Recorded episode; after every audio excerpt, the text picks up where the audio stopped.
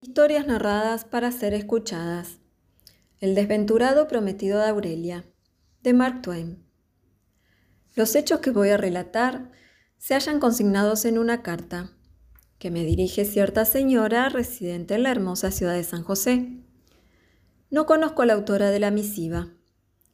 Fírmase Aurelia María, lo que bien pudiera ser un seudónimo. Como este es un detalle que en nada afecta el interés del relato, debo no parar mientes en él y abordar de lleno el asunto. Según puedo colegir por la simple lectura del documento, la joven Aurelia ha sufrido mucho en el mundo y además se encuentra sin saber qué hacerse en un momento decisivo de su vida. Quiere contraer matrimonio, pero de una parte se lo impiden consejos más o menos interesados de amigos y parientes, y de otra, dificultades de un género nuevo en absoluto. A pesar de los pesares, insiste en casarse, y creyendo que mi opinión ha de sacarla del aprieto, me escribe solicitándola. Por cierto, con una elocuencia capaz de conmover hasta una estatua. Sepan ahora la triste historia de Aurelia. Acababa de cumplir 16 años cuando encontró en su camino a un guapo chico de Nueva Jersey, llamado Williamson Breckinridge Carafer.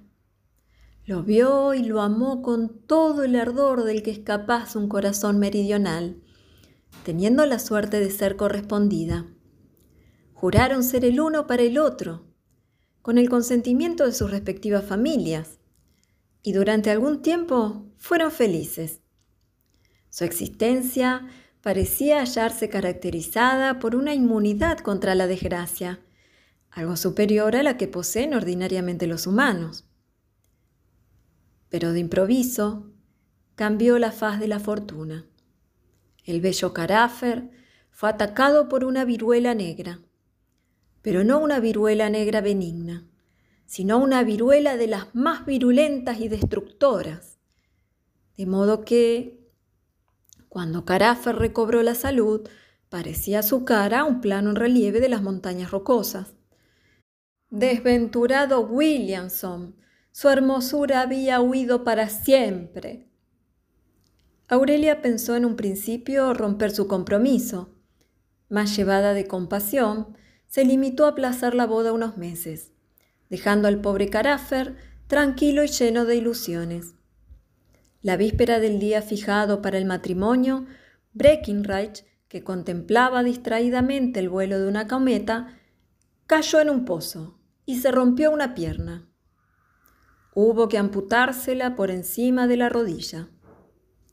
Por segunda vez, Aurelia intentó libertarse de la palabra empeñada, pero no obstante volvió a triunfar el amor y quedó en suspenso la boda hasta que Williamson estuviera completamente restablecido. Nuevo infortunio, no más leve que los anteriores, impidió la celebración del enlace. Hallábase Carafer presenciando las salvas de artillería conmemorativas de la independencia norteamericana cuando el disparo imprevisto de un cañón le arrebató un brazo. Tres meses después, llevábase el otro entre sus estrías la rueda de una máquina cardadora. Al saber Aurelia esta serie de desgracias, creyó morirse de desesperación. Afligíase al ver que su prometido la iba abandonando pedazo tras pedazo y pensaba que, de seguir tal sistema de reducción, muy pronto no quedaría gran cosa de Williamson, pues ella carecía de medios para detenerlo en el funesto camino emprendido. En su hondo padecer llegaba casi a lamentar, como el negociante que se obstina en seguir una empresa y pierde cada vez más dinero, el no haber aceptado a Breckinridge antes de que hubiera sufrido tan alarmante disminución. Sobrepúsose el afecto, decidiendo por fin Aurelia hacer frente a toda costa las deplorables disposiciones de su prometido. De nuevo se aproximó el día de la boda y de nuevo se amontonaron las nubes de la desilusión. El incorregible Carafer enfermó de irisipela y perdió completamente el ojo derecho. La familia y los amigos de la joven, considerando que ésta había demostrado mucha mayor obstinación generosa de la que racionalmente podía exigírsele, intervinieron por tercera o cuarta vez, y casi lograron que desistiese de su empeño. Digo casi, porque la ruptura no llegó por fin a ser un hecho. Aurelia dijo que sí al escuchar los razonamientos de sus consejeros, pero luego se volvió atrás, reflexionó unos instantes y declaró que, después de todo, no daba a Breckinridge ningún motivo de censura. En consecuencia, aplazóse la boda y en el intermedio, Carafer se rompió la otra pierna. Fue un día negro para la generosa niña aquel, en que vio a los médicos llevarse en el saco el cuarto pedazo de Williamson. Lloró como una Magdalena, pensando que de día en día iba reduciéndose la esfera de sus afectos. Pero con tenacidad de mártir resistióse a las súplicas familiares y reiteró a Breckinridge su palabra de casamiento. Pocos días antes del término fijado para la boda, ocurrió la última desdicha. En todo el año, solo hubo un hombre que cayese entre las manos de los indios de Owen River. Aquel hombre fue Williamson Breckinridge Carafer, de Nueva Jersey. El infortunado amante acudía a casa de su prometida, entregado a dulces ensueños de amor, cuando lo cazaron los pieles rojas y le mondaron el cráneo. Los crueles coleccionistas de cabelleras dejaron la cabeza de Carafer como un queso de bola medio raspar. Tal es la situación del desventurado prometido de Aurelia en la actualidad. La abnegada muchacha continúa queriéndolo, a pesar de todo, y de ahí que me consulte. ¿Qué debo hacer? dice al final de su estimable carta. Yo amo a Williamson, o al menos a lo que queda de Williamson. Mi familia se opone con todas sus fuerzas al matrimonio, porque mi novio, tras de hallarse imposibilitado para ganar el pan, es todavía más pobre que yo, y yo no sé lo que son cinco dólares juntos.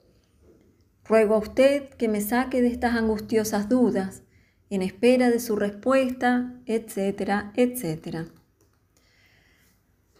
Contestar categóricamente a una pregunta de esa naturaleza es algo mucho más difícil de lo que parece. Se trata de dar una respuesta clara, terminante y sin ambigüedades.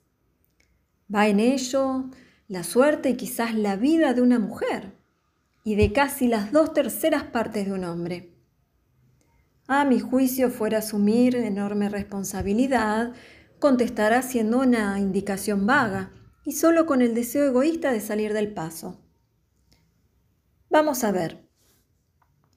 Costaría mucho la reconstrucción completa de Breckinridge, porque de ser de cosa económica, podríamos intentar algo en ese sentido, destinando parte de mis economías a la compra de dos brazos, dos piernas, una peluca y un ojo de cristal, con destino al buen Williamson, Creo que todos saldríamos ganando algo. Él quedaría muy presentable, la novia muy contenta y yo muy satisfecho de haber contribuido a la felicidad de dos seres que se aman.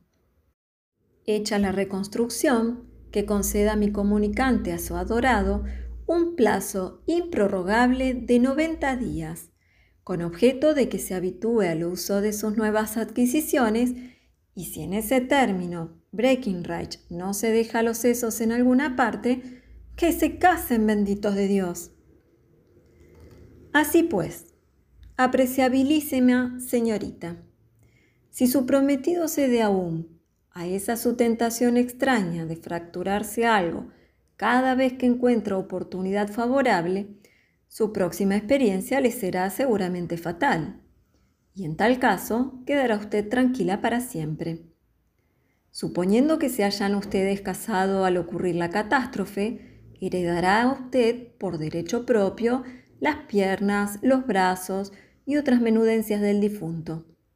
Entonces, en realidad, solo perdería usted el último trozo viviente de un marido honrado, que dedicó su vida a satisfacer incomprendibles instintos de destrucción. Intente usted hacer la prueba, señorita. He meditado mucho el asunto y cree usted que es la única solución razonable. Claro es que Carafer hubiera procedido cuerdamente empezando por estrellarse los sesos, pero puesto que ha elegido otro sistema, queriendo sin duda prolongarse todo lo posible, no tenemos derecho a meternos en cuestiones íntimas. Saque usted el mejor partido de las circunstancias y piense que quizás la felicidad conyugal está en que uno de los dos consortes se encuentre como Breckinridge. Es un cuento de Mark Twain, escritor norteamericano.